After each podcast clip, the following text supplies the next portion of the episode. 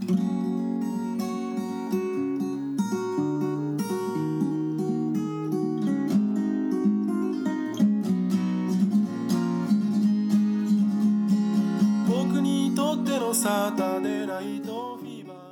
じさんになる準備西川です。DJ310 こと佐藤です。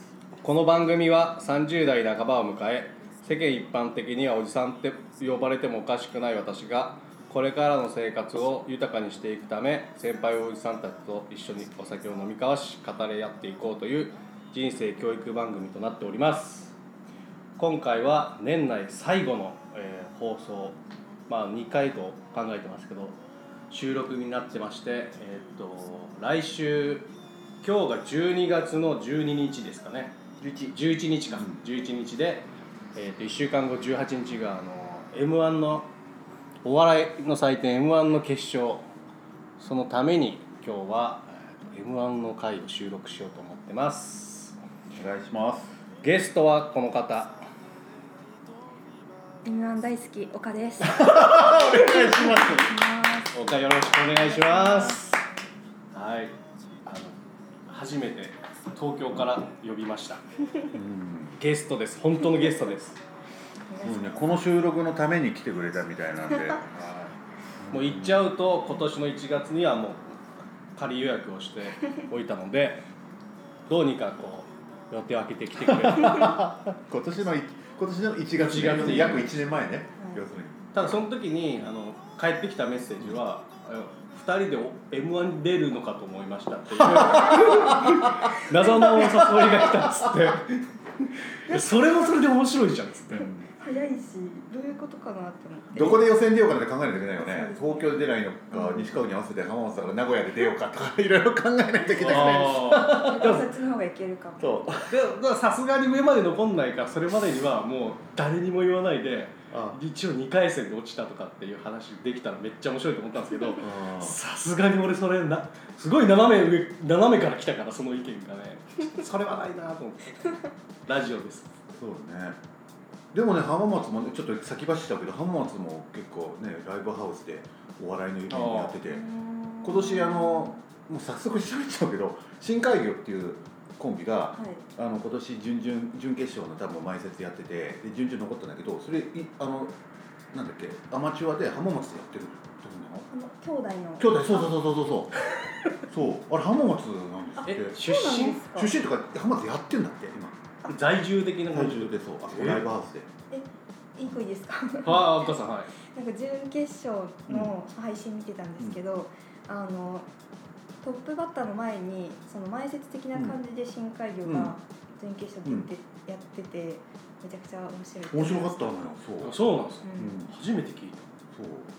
たでもまあ落ちちゃったんですけど途中準えっ、とね準々決勝で落ちちゃってるんだけど、うんうんうん。でも多分何かすごく評価されたのかなと思なんかうんだアマアマチュアマチュアア賞の中で今年だけ初めてアマチュアベストアマチュア賞っていうなんか多分予選の中で1位を決める中で、うん。さらにその中でもアマチュアの中で1位を決めた時に深海魚になってあーっていうことだそれでやるだ言ってプロじゃないってことですか？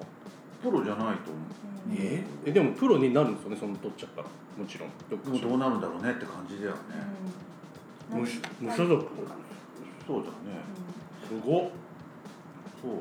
だからねどうどうなるんだろうなっていうのはあうるけど。ーん。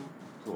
そしたらだってねもうだってアマチュアだったらもう変法町長が上がってるもんね、決勝にねアマチュアで昔。昨日見ました。見返して見返し見返したの？はい、結構ロースタイルな。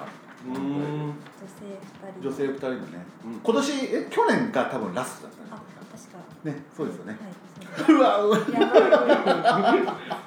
最初からごめんなさい。いや飛ばしましフルで走ってますけど。いえいえ。まあでもなんだろうこの感じでこの2人が多分もうお笑いがどれだけ好きかっていうのがなんとなくもうまあ僕は分かってますけど聞いてる人は本当にこの2人は本当にお笑いが大好き。うん。岡さん今日だって東京からはい。来た時にそのねちょっとあれですけど、はい。見えないけど m 1のはいそれ公式ガイドブック？あまず、はい。公式ガイガイドブック吉2000本が出してる。ガイドブック。はいガイドブック。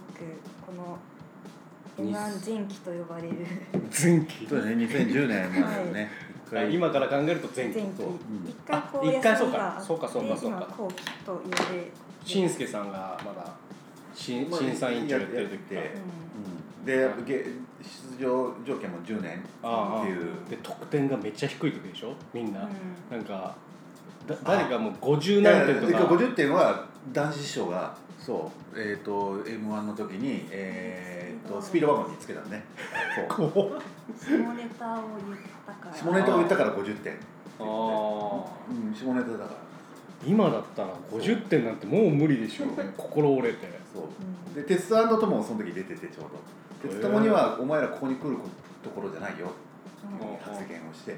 だしそれはあの漫才じゃないからっていう意味ではなくて多分もう大衆にもう受け入れられてるからわざわざここまで来なくていいよっていうことじゃないかなっていうには。ないと。そう。うんうんうん。で大の字があの出てて大の字も大の字もねもうちょっと言ってくれたらいいのになと僕は個人的に思ってたんだけど、うん。その時はちょっと上がっちゃってダメだったんですねあのそれこそその前前期はやっぱ今と比べてやっぱピリついてる感じがってすごい。いう感じがねね。よく言われるけどねなんかセットもきらびやかじゃないし。そうですよね、うん。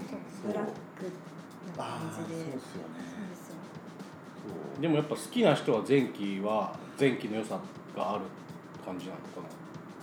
うんどうどうどうです？僕はそんなにどちらも別にいいかなって思ってる方では。私もどっちも好きではあるんですけどやっぱ10年未満っていうのがこう人って大きいなって思ああってて。でもそれはそうかもしれない。今15年。15年。そうですね。今その m 1の前期とかに休み期間があったから、うんうんうん。それとの時から出れ出れなかった人のために多分15人ああそうですね。出るっぽいんですけど、なんかなんでこう霜降り明星が優勝した時もなんか10年未満今は15年未満だけど、うんなんかその優勝した時多分10多分は7年8年目ぐらいだったんで、なんかこう m 1前期のこう若者が人生をこう変えるみたいなうんうんうん。良さみたいなのがなんかちょっと復活したような気がしてちょっと。あって。でトロサマンは違うと。あ、ちょっとやっぱ疑惑があったんで、本当に15年目みたいな。すごい、なんかすごいダイアンがいじってました。まあそのね霜降り明星のあの m 1の銅像が全くそのね同じみたいな。フォルムがねうん。一緒だっていうね。そうかそうか。まあそれぐらいやっぱね前期のそのガイドブック持ってるし他にはなんだっけ？これつい最近、はい。あれですよね発刊された。ナンバー。た。生まれた。ナンバーで m 1の特集あるっていうのは知うん、らなかった。だからやっぱり4分よ、ね、4分間やっぱ競技だっていうことで捉えて、もうナンバーなんてスポーツ雑誌ですもんね。そう、うん、すごい。そうだからね。そう。えこれもう今もう売ってるんですよね？最近出たやつですよね、はい。これね本当にね、これよく。これワールドカップの頃ちょっと上に変えてくれ 確かに。まあもちろん試合終わった後にねワールドカップソフト小さ。ちゃんとまた多分それはそれで多分次の時に出るだろうからだけど。ナンバーの m 1グランプリえこれ今年初ですか？m 1の特集ってナンバーで。いやいやナンバーはだってそんなえお笑いのことの方も出してないだろうから。ですよね。そう。すごい。すごい。あんまないことです、あんまないといや思うないでしょうね。中身もなかなかやっぱね面白かった。うん面白かった。へえ知らないことが。あ知らないことが結構ねインタビューに引き出されてると思うやっぱお笑い雑誌とは違う目線っていうか角度なんですかね。あでも多分ライターの人は多分同じような。お笑いのところでも書いてる人も書いてるんじゃないかなと思うんだけど。そう。まあ今日そういう教材を持ってきてくれるって。教材とあとあれだよね。あともう手書きのノートがすごいよね。えそれってさはい。全部お笑いなの？いやもう仕事とか何でもいいの？もう何でも仕事に使ってるやつなんですけど、うんうんなんかやっぱちょっと今年の m 1はさらに楽しみたい今日呼んでもらったっていうのもあってちょっとなんか楽しみたいなと思ってライブこうみ生放送見ながら点数かける表を手書きで手書きでね。書きました。すごいね。後でちょっとそれ写真を撮らせてもらいたいと思いますけど、いやー。これはすごいね。いやでも好きな人やっぱこれぐらいやっぱみんな知ってるもんなんですね、点数とかね、うん自分なりに。やっぱしてあこの審査員と同じかっつって、ん。なんか比べたりするんですかね。それはねしちゃう時しちゃうかね。俺はもう純粋に見てるはい。面白かったっつって。面白いか面白くないか。まあ基準はもうそれでいいと思うんで。すねそう。まあそんな感じで今年の m 1の話をえっ、とまあしていこうと思ってます、まあ2人はお笑いが好きということで大好きで。まあ今年のねえっ、と決勝に進出するお笑いのコンビお笑いコンビが、えー、と9組。真空ジェシカ、えーダイヤモンド米田2000男性ブランコさやかウエストランド Q 壁ポスターロングコートダディ。この9組がもう今うん。発表されていて、で残り1組が敗者復活枠として当日18日の日曜日に、まあ、し視聴者投数ってやつですかあれは。なんかこうあ敗者復活配信、そうね、うん。あのね携帯で、うんっていうので多分決まるんですね。うんうんうんうんいやまあ m 1のホームページ、えー YouTube の公式で一応 3回戦の動画が一応最新かな準々決勝とか準決勝のやつは確か載ってなくてまあ一応見見返しとこうと思って昨日またちょっと見たんですけど岡さんはもちろんね見て。まあ多分はいそれ以上に、もちろんこの9組ってうん。呼ばれるまで、まあ、準決勝も入ってるから、うん。もう全然ネタ見たことはあっはい。たなんか好き嫌いとは多分うん。それぞれあると思うんですけど、うん。まあジェシシンクジェシカとか、まあ、男性ブランコロングコートダディここら辺はなんかこの大きい賞レースに名前が載って一般的ななかもしれない、うん。と僕は思ってるんですけど、まあ、ウエストランドとか米田の線とかさやかは、まあその下ぐらい一般的に知られてるのは、僕壁ポスターとねダイヤモンド初めて聞いたんですよ。はダイヤモンドは、えっとね、2021年の、えっと年末やる、ね、ナインティナインの面白そうっていうののあれで優勝して。ダイヤモンドですか？そうそうそうでもまだ結成がね2016とか若いです17ぐらいなんで結成歴はあれだけど多分その前にコンビがあるんでそう、うんうんうんっていう感じかな。うんまあ9組。で壁ポスターはあれだよね。ABC のなんかはい撮ったんだよね、はい。撮ってそう。それでもうやってて僕ダウンタウンのまダウンタウンのまっちゃんがもうなんか壁ポスターおもろいみたいな感じの公式ツイートしてたんでうん。かなり。でツッコミの人が浜田っていうね。そう名前で。だけどまた面白いですよね。ね。うん。そう。そう。そうかそうか。う決勝。なんかまあ順番はやっぱりそのねあのえみくじで。ねそう。くじで決まっちゃうから、あれですけど。まあ見どころっつうかあれですね。見どころっていうのはでもよよく今年決勝これ発表されてよく出てるあれだけどやっぱりロースタイルの漫才が多いですね。うん話がうんうんあってだからうまくはまればいいけど、うんうん。そう。結構い普通に見てる人はやっぱりハイテンションなね、うん。掛け合いがっていうのを期待しちゃうとそこにあれっつってなっちゃってなるかでもあとロースタイルなのとあと結構し仕組みをすぐ理解できれば多分面白がれるなみたいなところは。ちょっとさっき佐藤さんと話しましたけどね。あってそう。4分間の漫才の中で、ぱその仕組みをすぐ分からせるかどうかっていうのがあって、うん。ねやっぱそね。それが早ければ早い早いほど世界っていうかお笑いの中分からせてもらえればいいんだろうけどっていうのはあるのかなって。最近ちょっとこうつかみうんを頑張る人たちが多いなっていう印象がはいはいはいはいあってなんかそうそれ全なんかこういう感じの僕らですみたいにやっぱ思ってもらうにはやっぱ大事なのかなみたいそれはねな、かなって思う。なんかこれ出てないですけど。なんだっけあの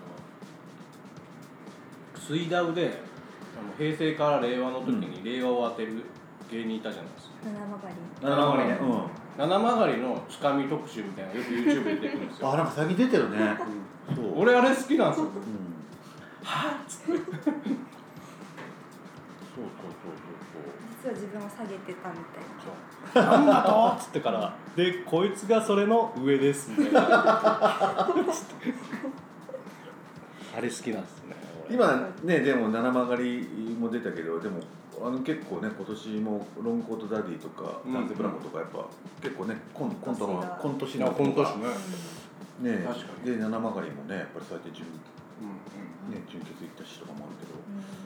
ちょっとそれがまたすごいなっていうね珍感しいですよねなんか。うん。なんかこう m 1って m 1漫才やる人とやっぱりキングオブコントのコントやる人って昔は結構分かれてると思ってたんですけど、もう今結構混在してもおかしくない感じ、うん。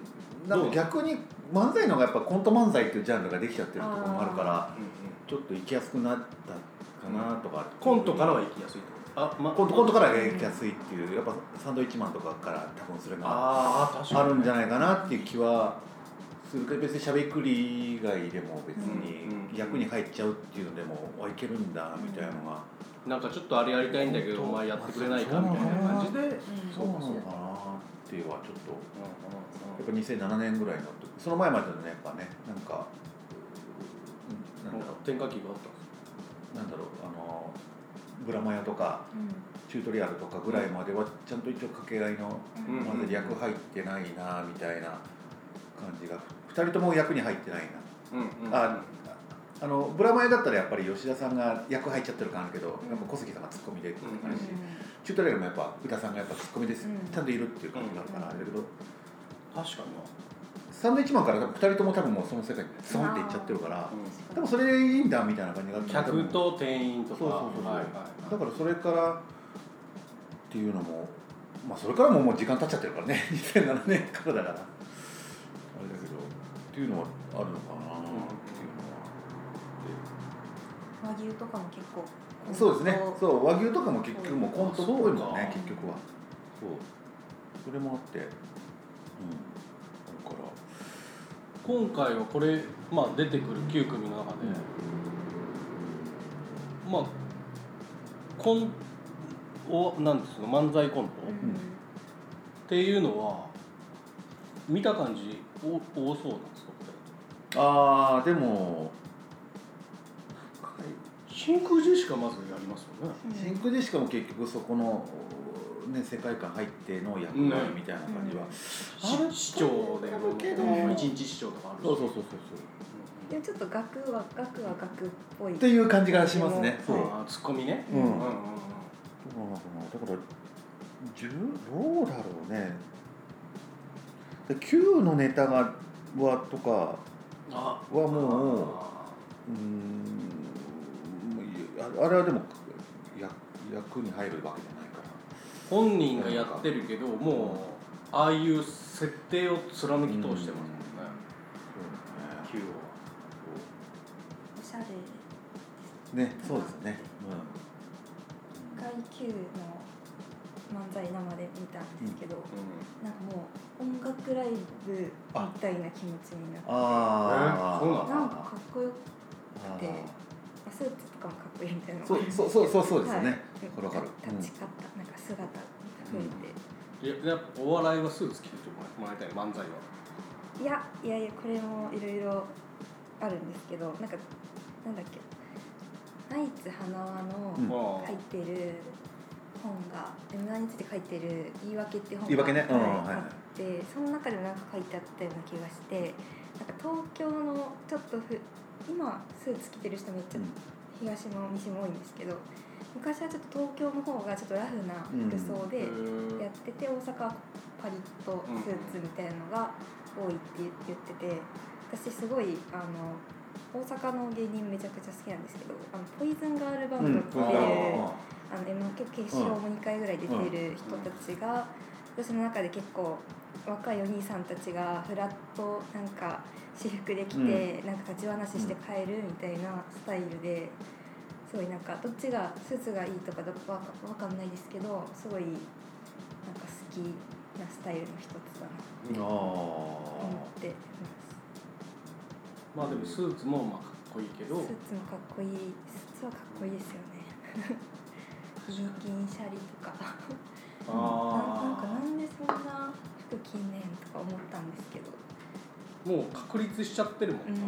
あの水色っていう感じですよね、逆にかっこいい。うんうんうん、なんか服装はねでも結構意外と重要視されると思ううんうん。なだこ今年ね決勝の方ダイヤモンドとかは前まではあの野沢さんの方が結構ずっとあれだったけど今年多分だネクタイだけそうしてんじゃないかな。そうですよね。確かね。そうそうそうそうそうそうそうそうそう。二人ともちゃんとした。そう。そうそうそうそうネクタイだけネクタイだけなんかあれにしたんでね。前はもう全スーツがそうだったもんね。あそう。なんですそういうのもなんか変えてなんかネタに集中してほしいみたいなところを出したから。そうか。いうので変えたっていうのは。あそうなんかインタビューで読んだ考えたら服装がちょっとい異質だったりすると、そっちに一瞬でも目がいっちゃったそうりしますっていうのはああるらしいけど。確かに。でもそれ言ったら米田2000は別に多分あのそう。ああの？青い T シャツみたいな感じで多分そのま動きやすそう。ま動きやすそうだ機能性のねある。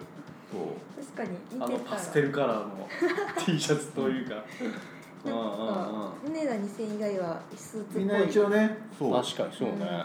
うん。うん多分今まで2人ともそういう格好で出ちゃってあれと思い浮かばない。などうだろあんまりやっぱ服装って固定しあのした方が変えないでした方が、まあ、認識もしやすいだろうし、あの僕思うに服装を考えるの面倒くさそうじゃないですかネクタイ変えるぐらいならわかるけど、うん。スーツ変えるのって僕らで言うとなんだろうわかんないけど、う結構もうねあの職業的には命じゃない、うん。ちょっとね変えるのもなかなか難しいっていうあのウエストランドの井口さんのね服装はねあの爆笑の田中さんのお下がりって言ってあそうなの同じ身長ぐらいなんでっあつって同じ事務所だし。岡野目がキラキラしてる。知らない情報が入ったから。へそうそうらしいらしいですよ。えタイタンの。そうそうタイタンのその流れで。そうかそう今か年タイタンが2組これはちょっとなかななかね熱いなって思っちゃった。ウエストランドと誰？あの9そう。えタタイタンで出ちゃったから。いやすげえな。しかもそれも井口さんが言ってたけど、タイタンからは今年5組しか予選出てないって言ってたから、そのうち2組残っちゃってなかなかえぐい話だなと思って。5分の2そう。多分あとは誰かでで多分誰で出てる多分タイタン春と飛行機とあとどこも出てる多分あまんじゅうまんじゅう大帝国はねいつもね残りそうだけど今年も3回戦で負けちゃったんですね。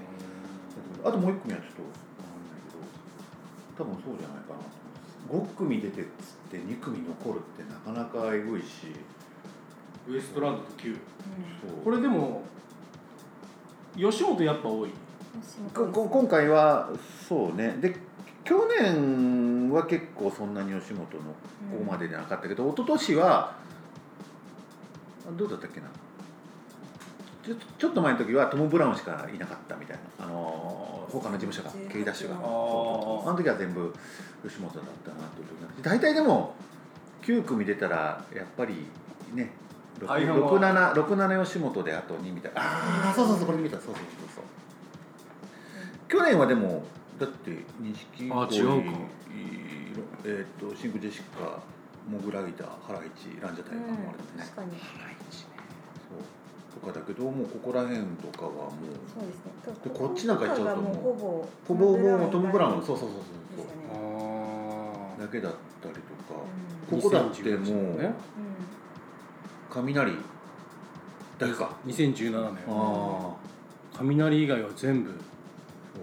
俺ここ意外とねこの時のねさらば青春の光この時がさらばもうあの2016年ですか。キングオブコントダメだったんだよね、うん。決勝でき出れなくて、うん。そしたら意外と m 1残っちゃってそれで結構いい位置まで行ったから。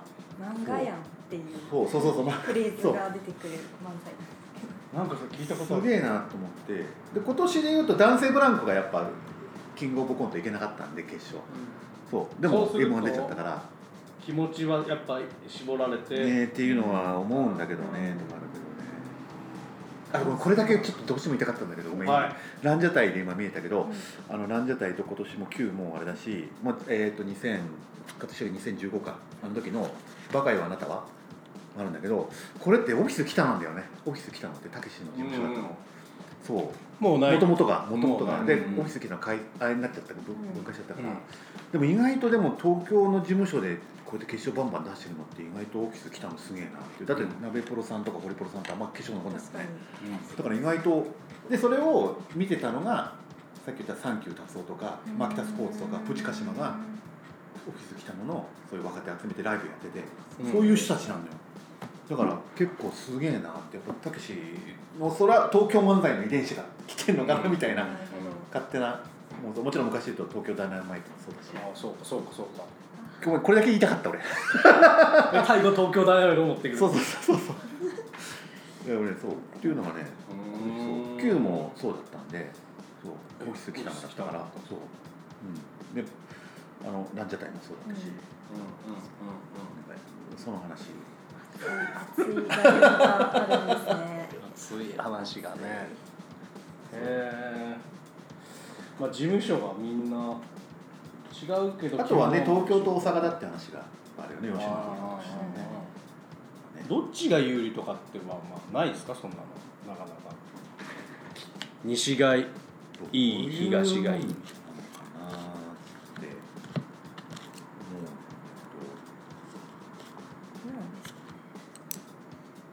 か全然ちょっと話変わりますけど、うん。どうぞ。なんか大阪吉本芸人の人が自分たちのマネージャーさんの話をするみたいなのを聞いた時になんかいつだったかな。なんか大阪吉本の芸人が全然残らない年とかがすごいマネージャーさんが悔しがっててもうなんか東京に負けたくないみたいなあすごい言ってるみたいなのを聞いて吉本の中でも。やっぱそういうのあるんだーなとかあ思いました。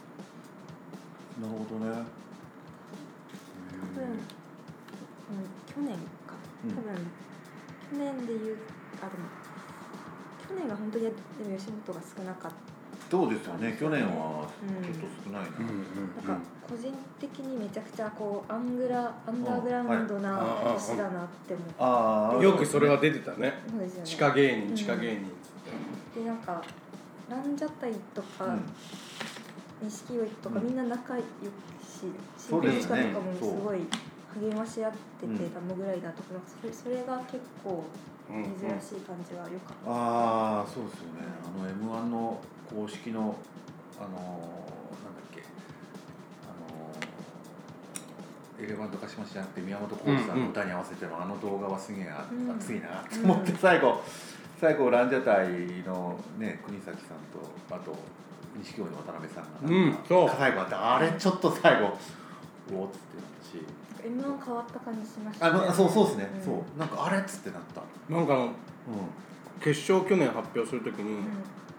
錦鯉のそのなんでしょうツッコミの人の。ん渡辺さん。渡辺さんとあいつあのロン毛の金属のね。金属がそうそうそうそうそう。なんかバーってやったのがそう。発表の後あれがねそう。よかったなあ金属で金属バット。それは今日話したかった。金属バット金属ラストイヤーやって。本当に金属バットはやっぱお笑い好きな人やっぱ金属バットにロマンを感じてるので。確かにね。無頼派でもあるけども。あれが地上波で出るっていうあ乗ってくるのがねがゴールデンタイムに。だからこれがさそう。え？金属バッターは今年準決準々でダメだった。あじゃあもう準決ももうで大してもないのか。そうで準々のなんか動画もう消えちゃったけど見たけどなんか全然爆笑取ってたけど多分なんかネタのテーマがあんま良くないんじゃないかっていう話がうーん。ちょっとねあって。と今年のやっぱお笑いファンの熱さを感じたのは準々で準決勝にこうストレートで金属バットが上がらなかった時にワイルドカードみたいな視聴者、はい、敗者みたいなのがあって視聴者投票で、まあ、金属バットが準決勝にこう上がったんで、やっぱ結構ツイッターとかでももうお笑いファンの人がみんなもう金属バットに清き一票みたいなうんうん感じで、私も個人的にめちゃくちゃ好きだったんでなんか上がってきた時はやっぱりみんなやっぱ応援している応援してんだなろうなみたいな。思いました。今年やっぱなんかこう変えようとしている感じは感じはちょっとあった、うん。ありましたね、うん。うん。確かに。変えるっていうのはあ金属バットが？あなんか m 1をかちょっとこう変え新しい人をどんどん入れていきたいみたいな感じをめっちゃ感じて、m 1として、うん、なんか最近ポスターとか m 1の広告とかもちょっとインスタとかで見たりしてなんか人生変えてくれとかなんか塗り替えろとかちょっとそっち系に番組的にもなったら面白いと思ってるのかなみたいな。一発逆転じゃないけど、うん。まあ、去年のそのね地下芸人うん錦鯉が取ったっていうのもあるから、うん。でそれで生活がね人生が変わるんだったらみんな頑張ってくれっていうのがね、そういう人をやっぱ応援したいとかやっぱで佐藤さんも去年言ってましたけど同世代だから錦鯉が。長谷川さんはねね。完全に俺の一個上年上ぐらいのもんだだから。本当にやっぱ感じるものが俺らとは違うから。錦鯉は確かにもう前からもう行ってほしいなとは思ってたし。その前に年が経って4位ね。そうね。そうそうそう。その前までやっぱ準決行った時もあったけど準々とかだったりとか。それでもだって2020年でもやっぱり錦鯉はかなり僕は認認知されたと思ってからの、まあ、優勝だから、うんそうね。まあなんかちゃんとねネタも事務所の人たちにも見てもらいながらまたブラッシュアップしたっつってねうん言ってましたね。最後の「Life is Beautiful」っていうあああれもあれは小峠さんが最後それ使われた方がいいんじゃないかっていうのがあってそれのネタの最後の数数日前ぐらい決勝の数日前ぐらいにソニーの芸人さん集まって、はいでザコシとかあそうそうあ松本苦楽とかそこでバイキングとかみんながネタを一回ちょっと見ようっつってやった時に、うん。そういろいろ。だからねざとは言ってもザコシとかバイキングとかなんかはね r 1だとか、まあチャンピオン。チャンピオンがやっぱいる事務所だからそこのやっぱアドバイス受けてそう。やってたからうんやっぱすごいすごいなと思うし。なんかあのそもそもなんですけど決勝は得点が出るじゃないですか。審査員うん。のバンバンバンバンって、準決までってどうやって決まってるんですかお笑いがはなんか作家さんが放送作家さんとかあと多分あディレクターさんとかが多分うん。ちゃんと見る人がいて見てるる人がいてって感じかな。うーん。大阪だと大体よく言われてるのがえっとねえっと前田銀次さんっていう人がね。あと長谷川なんとかさんやってんじゃないかなっていう。あそれは誰かわかんないんですか？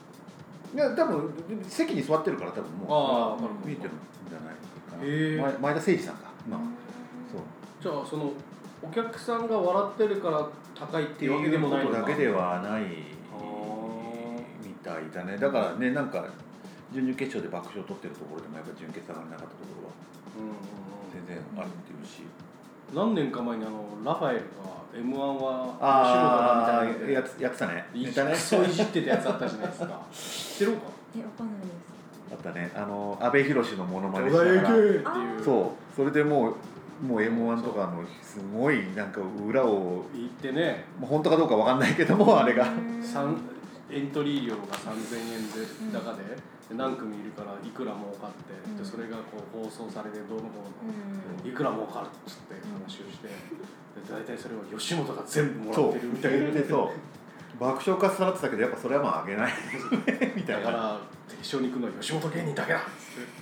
そう。あれでも痛烈で面白かったし、こいつら本当ここで落ちる気満々でやってるよっつって思ったけどな今年もなんか見ましたけどちょっとやっぱそういうラファエルはちょっともう今年確か臨場系じゃないけどやってましたね。うん、でもさ3回戦準決準々決どうどうだったかな？なんか落ちちゃったうん。うん、よね、あれでもなかなか痛烈。うん、毎年な鍋プロかホリプロかどっかなんだよ確か。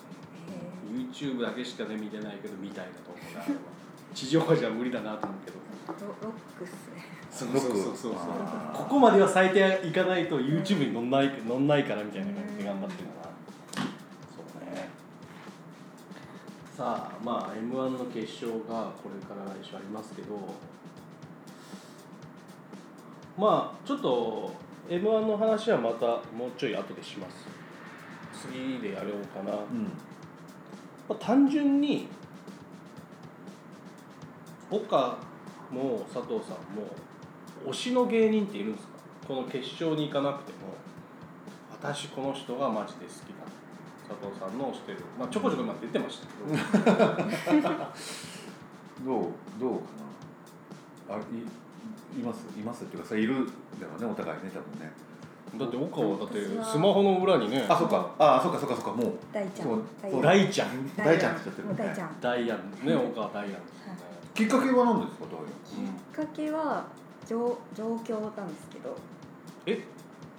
あ状況自あ岡が？はい自分が社会人で東京で働いた時になんかもう関西弁が寂しななさすぎてすごい辛くなってホームシックみたいな？あそうあそっか。あ別に浜松でいた時ともそんな変わんないけどなんかちょっと寂しくなってうん。でなんかララジオを探しててでなんかダイヤの「夜な夜な」っていう ABC でやってる関西のラジオを発見してそっからハマったんでまだとはいえ5年目ぐらい。ああとはいえ5年だけどな。へなんかこう弱者の笑いって感じがなんかするんですよね。こうみ民衆ってなんか。ああよくみんなに言われてますけどこうクラスの端っことかでなんか自分たちだけで楽しんでる人たちみたいなうん。うんうん感じがもろラジオがそんな感じなんですけど、2人でキャッキャやってるもんね。漫才とかも最近見に単独この前当あたって。やってたね。生で見にいや今休んでるんですけどギリギリ前に東京は見れたんですけど、うんうんうんうん。すごいイチャイチャしててイチャイチャ漫才が面白かったです。イチャマン？イチャマンなんかやっぱクラスの隅でキャッキャやってる感じってなんかいいですよね、うん。それは好き、うん。あのクラスでメインでやってるお笑いっていうのは昔から僕はもう面白くないと思ってたので。メインストリームじゃないと思うね。お笑いはもう全然あの僕らの年代でいうとやっぱりトンネルズが全盛だったからああのクラスでやっぱあの運動部のやつらーが、うん。あのトンネルズの真似しててうんキャッキャやってるっていうのはトンネルズ自体は好きだったんだけど、うん。でもそれでも「オールナイトは聞いオールナイトニッポン」聞いてないよなこいつらみたいな感じの。うん。そう。うんそういうのはあんまり僕は好きじゃなかった。やっぱ隅でやってるような人たちが。佐藤さんはその時ももう生で聞いたんですか「オールナイト」はもう聞い聞いてた「ううん。ん、オールナイトニッポン」はトンネルズうんでお笑いは。たけしはビートたけしはねちょっとまだギリギリ聞けて聞いたか聞かないかぐらいの年代だったんであれですけど。岡はそのこと関西恋しくなってダイヤ、はい。そうですね関西弁恋しくなってダイヤでもそこからもう社会人は何年目なの？もう5年目なんで5年間。ダイヤに。ダイヤに捧げてますね。じゃあダイアンが m 1の出てる時っていうのはまだあ全然全然好きじゃなくっていう時になるもんね、はい。そうだよね。ダイヤも頑張って2回ぐらい。2回出てる、うん。はい出てる出てる。出てダイアンはこの間そうだそうだ。そうですよね。でも全然そうどこだ。6, 6位7位とかなんですそうだね7位と6位だ。6位そうだですよね。そうそうそう。2007と8か。なんかこの2008、うん。ノンスタイルが優勝した年が結構やっぱ派手なんかこう。うんうんすごい。あオードリーが2位の時か。そうですよねナイツと。この年結構2008年結構好きあー2008年ね。ですね。オードリー出て。きて確かにこの時のことをついこの間のあのあちこちオードリーで笑い飯がゲストで来てうん。喋ってたな、へー。そういえば。そう。そう。あそうで U 字工事もこの時ね。そう決勝出たんだね。そう。ザ・パンチ。ザパンチ？チェチェ懐かしいね懐かしいちょっとチャースかもうあれしか俺知らんけどまだ言ってそうだもんなうん、へすごいすごいなそうあそうだもそうだモンスターエンジンがそうだこの時出てたのか決勝あで今年ラストだったらモンスターエンジン。そうですね。あー。だいぶ白髪な人ですよね。あそうそうそうそうそう。もともと3人組だったんで。えそうなんですか？あので違うコンビ名だったんだけど結局一人ちょっと脱退しちゃったんでコンビ歴としてはまだまだできるっていうので今年までできた。若いっすねでもね。そう。3人組だったんだよね。へそ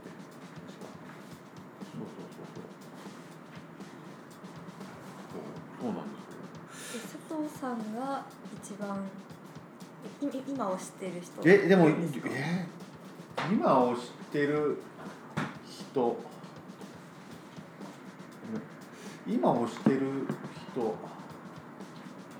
がずっと推してる人。そうですね。さっき言ってたのはとやっぱ東京ダイナマイトがやっぱり一番好きだなっていうのはずっとそれはあるんですけど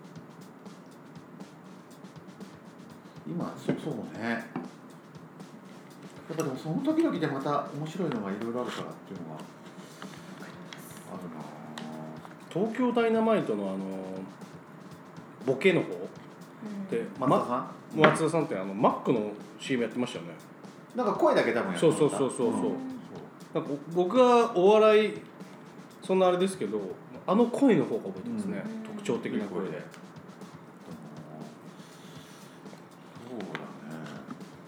去年去年はやっぱりもう最初ははい。やっぱりとにかくももの動画みたいなのもう、うんうんうん。これはみたいな感じで思ってて、言ってましたこれでもん言ってたよね、うんそう。そしたらでもやっぱ出番順もやっぱ一番最後だったしちょっとなんか、まあ、一応5位になってるけど、うん。ちょっとハマりきらずだったなみたいなところがあって、やっぱり今年も見ましたけど同じスタイルでした。ね同じスタイルだったうん私早かったですよね。3回戦にも行っちゃったもんね。うんそう。待ってそうだね。いやあと別にもうこれ、まあ、お笑いの話というか漫才の話しちゃってるけどやっぱりあとは好きなのはやっぱザコシショウね。ザコシ。ザコシがやっぱり、うん、一番いろんなことで破壊力あるしうんうん面白いしみたいなところは好きかな。でもちろんもうあとはね年代的にもやっぱダウンタウンがどっぷりだったあんでもうそれはもう完全に。もう言わずもがなって感じですか、っていう感じかな。だからあんまりなんかあとか掛け合いが激しいのはそんなに。うんだからさっきのあのノンスタイルみたいな漫才っていうのはうまいなとかすごいなって思うけど、あんまりそんなに、うんうんうん、掛け合いよりなんか発想とかそういうのも好きかなって感じがあるんでうんだから今年はなんかそういうロースタイルとあと発想じゃないけどそういうのが多いからそういう意味ではそうロジカルな感じがあるから、うんそういう意味ではちょっと楽しみ。確かに。だなとも思うけどちゃんとテレビの前で見ようと思って見ないともしかしたら置いてかれちゃう人もそうですよね。ここの人たちこの9組10組を踏み台にしてどっかがやっぱ派手なのバチコンやっきたっててなっちゃうらと全員がこう不利になっちゃってその人たちが勝ちそうだな勝ちそうだなっていう感じがする。でそれはどのコンビだろうなっていうのは俺い一個は多分もうこれだろうなっていうのがあるんだけど。負けるの買うんすか？軸馬決めてくじゃないですか私もあのあり順ますあのそう順でも順番だよね。でも順番でそう今そう岡さんが言ってたようなそんな感じになった時に番組の流れとかもあるんですかえみくじで、えみくじ大事だけどでやっぱそうなってた時に、うんあでもごめん俺ねたまあ一組いや待ってもう一組もそうかねちなみに去年はその立場でいうと誰なんですかそういうじゃあ去年はでも最初はモモグライダーからもうあー。ガチっていったから確かにね。モグライダーもさいやっぱ前から面白かったけど。好きだちゃ面白かったですね。あ三河健一のネタめちゃめちゃ見たもんな。でもモグライダーはやっぱすごくねネタがそのやっぱ変わって、うん。あれ同じ構想だったけどやっぱあれし柴さんが結構ああいうモノマネみたいな感じでやるとかああいうのうん。感じをいあんまり入れてなかったんで前までは。あそうなんですそう結構とともしげさんのそのなんていうのその場でのリアルタイムな本当にボケというかアクシデントみたいな感じのを突っ込むみたいな感じ。二度と同じがないですからねあんなのはね。確かに。噛んでも面白い。そう。成功するのかいっていうのも面白いからね。そう。今年ダメだ。なんか今年はなんかあんまりちょっとあれだった、うんちょっとグタグタグタって感じだったからこれはやっぱ準決勝も残れないんだろうなって思ったらああれだったかな。今年はでまた出てほしいなと思ってたんだけどね、うんランジャタイランジャタイもいるしな去年な。去年ね、うん。ランジャタイはもう本当にもうそれもまたお笑いロマンとして、うんランジャタイが決勝に出るってすげえなって感じで去年は、ラストですよね。今年ラストでもうダメになっちゃった。から、うん。そう。でワイルドカードもね、うん。あの国崎さんあれコロナになっちゃって結局もうその事態になっちゃったから、うん、えー、そうなんですそう。ねもしかしたらワイルドカードでは金属行ったかもしれない。金争属と争ってたんじゃないかなっていうのは、うランジャタイもね昔からね好きだった。うん。そうかランジャタイっつったら大体ねじゃんなんちゃんじゃんなんちゃんそのネタはねあるけどね。いやだから多分これで僕は知って、うん。多分大大まかに m 1って自分の名前をし知らせるための大会っていうのが大きい、まあ、優勝ももちろんしたいけどこの後にし仕事がつながったりとかってすごいやっぱあるから、あれでねやっぱ YouTube で検索する人って爆発的に増えるじゃないですか、まあ、それ僕もそうだったんですけどそれでやっぱりねモグライダーとかランジャタイとかすごい見まくってましたけどね思ってるから。でもランジャタイはもうこの時の2020年の敗者復活の時にやってました。最後に敗者復活出たけどインタビュー来た時に「国民最低!」っていう一言でもうそれでもうドカンと来ちゃったから。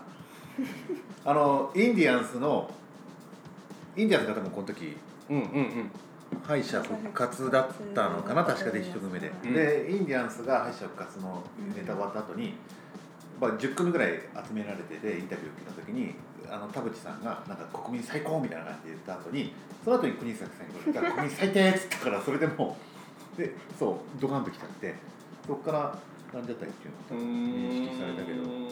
でも結構もうに2014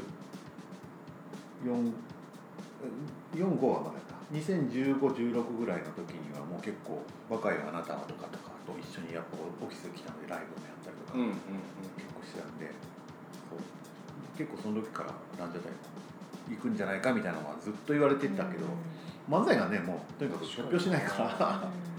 あれを受け入れる方もねある程度よく受け入れれるようになってきたなって思っちゃう、うん。それだけでもすごいですね。m 1効果っていうか、うんああいうのって多分大阪とかからはなかなかうん出てこないんじゃないかな、はい。多分すごく修正されちゃうんじゃないかなって感じが、ねし叩かれてますよね。叩かれそう。そうね。確かに。身がとさ磨かれちゃうよね、だからなんかキャラ漫才っていうのもやっぱ出てこないのが大阪は出てこないっていうのはなぜかっつったらやっぱりとは言っても劇場があったりとか劇場がたくさんあるしうん吉本そういうのいろいろあるから、そこでラなんかなんかライブの時もなんかゲームコーナーみたいなのがそういうのがあった時に、キャラで出ちゃうとそれが多分なかなか活かせなくなっちゃうから、キャラ漫才が結局なかなかなかなかできないっていうのが。器用な人が残っていそうるそうそうそうそうう。んなってっていうのバランスはいいんですけど何かだけ突出してるみたいなっていうのが東京の吉本じゃない事務所から見ちゃそう。っていうのがあるからうん。いいなそうこの話できるのやばいっすね佐藤。さん楽しい今日。いやいや。すごいな。そんな。で心の中で思ってたことを今全部言ってて びっくりしてます。いやでも今の話はでもねあのうん。つい最近のねあちこち踊りで,、はい。でねなんか言ってたの。若林さんがあそのキャラキャラ漫才がおあの東京の方ではすごい出るけど、関西の方からキャラ漫才が出ない。確率まあそれいたにはいたけど、うん。そう祇園のあの人みたいな感じのキザキャラみたいなのもあるけど、でもかす例えば春日とか、ああとあのヒゲ男爵とか。いやあれはまた違うと思う、んうん。もう完全にコスキャラキャラとして漫才やっちゃうっていう、うん。ヒゲ男爵とかあああいうのはやっぱなんで関西の方から出てこないかっていうとやっぱそういうやっぱライブやれる場所が多いし漫才っていうそういうのもあるけどなんかそういうところであとそういったイベントでゲームコーナーとかあったりとか、あと楽屋で結構いじられちゃって結局なんかそれでっていう人があるんじゃないかっていうのはなんか若林さんの分析。でも ただ言っただけは岡もそれは思ってた。なんとなく大うん。阪吉本からなかなか出にくいっていうか。うん、なんかやっぱ EXIT 見た時に EXIT まあ吉本ですけどうん大阪からはいないいないって感じするよね。うん。EXIT はそれはそれですごいと思伸うび伸びしてるみたいな。あれはなかなかできないんじゃないかなってうん。思いますよね、はい。そう。あのそう。だからすごいそれはそれで。でもしかしたら本当に何年後かにはやっぱ決勝行くんじゃないかなと思うもんね EXIT って意外とあれがどんどんどんどんやり続ければね、そう。そうか。もう m 1を楽しむだけじゃなくてもうお笑いのなんかその 業業界の流れとかさそういうのももう把握しようとしてるからな、いやいやいや。うん。ねそれだけやっぱお笑いってなんでそんな熱くなるのかなっていうのは自分でもうん。わからないところはやっぱやってる人たちがみんな本本気っていうか、うんそれはある。また新しいやつらが出てきてすごいリねスペクトはものすごいある、うやっぱこう何の業界でも下から新しいやつが出てくる業界って衰退しないし面白いですもんね、うあんなにね人人前出て人を笑わせるなんてすごいなって思っちゃうから、うんまずかかっこいい。かっけえっていうとこでお面白い笑い好きだうかっこいいし本人たちも気持ちいいでしょうね。自分たちのしゃべくりで笑ねそれで舞台でそれで笑い取った時のあの快感はうん。すごいっていうからだからなんかよく言われるのは芸人さんの中でやや薬物で捕まる人いないとそういうことだってその快感があるから。っつってああそのかそれ薬物よりももうっていもうそうそうお笑いと爆笑取った時のそれは大きい舞台でも本当にちっちゃい舞台だったとしても、うん人前出て人から笑いを取れた時の快感っていうのは本当にもうあれだから芸人さんでそういうのやる人はそんなにやっぱりいないうんうん話はよく聞聞かされて聞いたことあるけど。若林のオードリーさんが言ってましたいやそれはねまた違う人がなんか言ってさ佐藤さんすごい吸収能力がやばいですね。お笑いに対する。いやどう？ね今年佐藤さん50ですもんね。そう、すごいな。本当佐藤さん軍団がまあ昔あって佐藤軍団っていう竹地軍団にちなんだ。憧れてね。その人たちとお笑いの話できるんですか？さ佐藤軍団は310軍団あのできるメンバーもやっぱいるよ、うん。この前ね去年。去年は出てない菅井君はどうだっけ、うん。あ出てくれたしね。彼とかは話できるし、ううん、あれだけど。あだけどそんなにやっぱり今日の今日みたいに岡さんみたいにこう共通のこうキーワードでラリーできるまでっていう人はやっぱなかなか出会わやっぱその新しいやつがねうん。出てくるのそうに、やっぱおじさんってある程度抵抗があってあもう昔のお笑いでああそういう止まったりするじゃないですか。あおじさんになる準備のテーマになってきたのかな。だけど若い人もねそうやってね僕とかまだあれですけど岡もまだ全然ね若い人のお笑いに入ってこれるやん。抵抗あるかもしれない、うんうんあでも佐藤さんもそれをねちゃんと一回見たりするところやっぱすごいですね。ああでもみ一回ね。お笑いはね、これじゃああの最後あのまあ日本撮りなんですけど最初の1回の分の最後なんですけどちょっと今パッと思いついたんですけど岡がはい。今年知ったお笑いの佐藤さんこれ知らないんじゃないかっていう情報をちょっとぶっ込んで。え？えー、ちょっと待ってくださこのお笑いフリーク同士のあのそんそんなマウント取り合ってどうすんの？よい仲良くしたいんねですけど。これ知ってます？佐藤さんっていうので。えじゃあ全然絶対じゃあもうもう佐藤、うん。日誌さんも佐藤さんも絶対知らない。あ絶対知らない。お。一個だけ。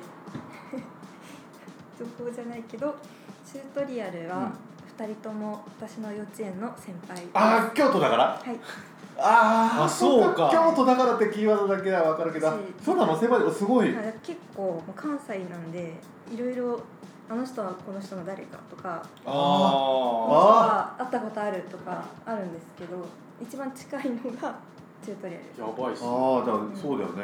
幼稚園保育園からだってそのね幼稚園って建物が変わったとしても場所とかが変わったりしなかったら、うん。もう全然出てくるじゃん頭に。ね、うん、で校長先園長先生か園長先生とももう仲良しみたいで。え？ー、幼稚園で？あの今も多分すごいその幼稚園のせん園長先生は多分すごいもう M1 取ったことがめっちゃ鼻高いみたいな。確かにね、うん幼稚園でしかも。同級生とかもね、うん。あれだもんねすごいえそこの後輩。後輩です。あそこ多いのもうエリートじゃない。それ それはもう出てるけど何幼稚園っていうの？えっと菊の花幼稚園。菊の花の怖い。菊の花幼稚園。全然何も。絶対墓地経営してるでしょお墓。知ってんのかな？全然。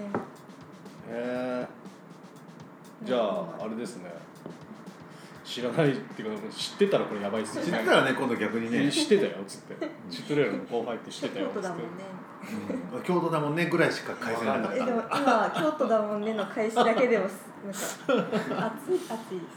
まあ確かにまあじゃあちょっと m 1の回がえーっと1回目ですね。ここで終わりたいと思います。はい。ありがとうございました、はいお疲れ様でした